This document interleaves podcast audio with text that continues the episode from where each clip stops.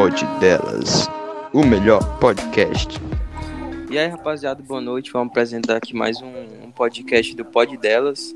Eu sou o apresentador que me chama Luiz Fernando. Eu sou o Adrian e trouxemos os convidados Edvar, Iago e Luiz Arthur para abordar o tema do texto do capítulo 11 do livro. E aí, rapaziada, o que é que vocês acharam aí do texto?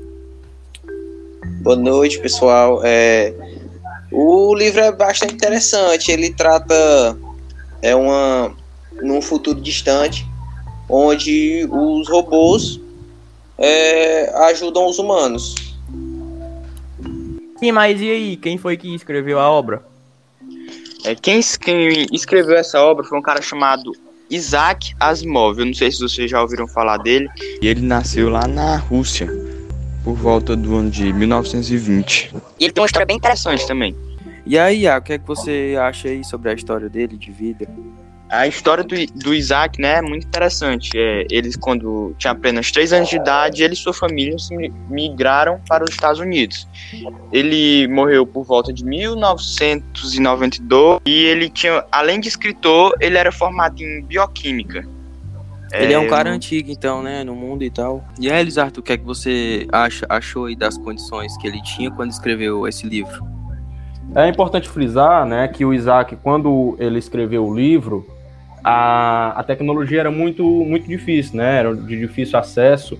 E também é importante deixar claro que quase tudo, quase 90% do que tem no livro é fruto puro da imaginação dele, né, do Isaac.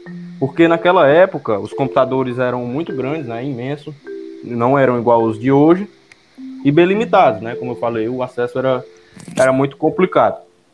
O ENIAC, né, que era um computador da época, ele pesava várias toneladas e tinha mais de 100 metros de tamanho, para vocês terem ideia. Então, os computadores de hoje, comparados com os de antigamente, né, tem um tamanho absurdamente menor. E hoje, né, o smartphone cabe até na palma da nossa mão. Então, para vocês verem como como é, evoluiu muito, né? ele escreveu esse livro eram complicadas naquela época. Então, assim, é de é de se elogiar muito esse trabalho muito bem feito dele em condições bastante complicadas, né? É porque, mais ou menos, ele escreveu o livro pela década. O computador lá ainda era uma coisa muito diferente de hum, tudo, né? Uhum. É naquela época eu, não computador, não.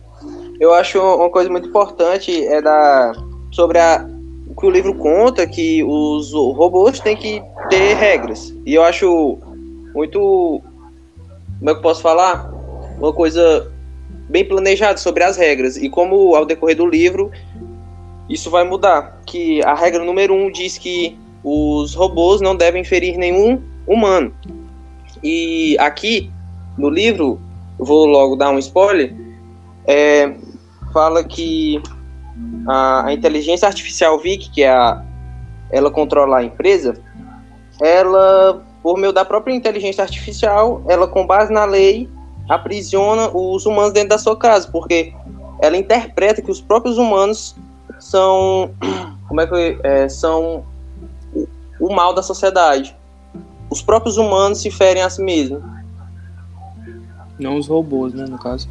É. Iago, o que é que você tem a falar aí sobre esse livro? Você acha que todos os gêneros podem, podem ler ele, criança, adulto, jovem? Não, com certeza. Acho que é um livro muito bom aí, é para quem gosta desse, desse lado da científica, né?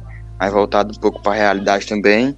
Um livro muito bom, indico para todo mundo que quiser ler. Além, além do mais, que tem um filme aí, né? É, para quem não gosta tanto de livro, pode assistir o filme. É, Vai ter menos detalhes que o. É uma boa opção também. O filme é romantizado. A maioria dos filmes são romantizados. Então, para quem gosta mesmo assim de uma de uma relação mais mais próxima com, com o assunto, então é melhor ler o livro. Mas, né, quem não gosta de livro, pode ver o filme também, né? Que é o meu caso. Hoje em dia, né, tem acesso a praticamente tudo na internet. Boa noite aí, muito obrigado para você que tirou um pouco do seu tempo para dar uma atenção para nós e valeu aí todo mundo que participou aí do nosso podcast. Uh, o meu parceiro Luiz Fernando, sempre está aqui no, no pod delas. É isso aí, rapaziada. Obrigado pela, pela audiência e amo vocês. Beijo.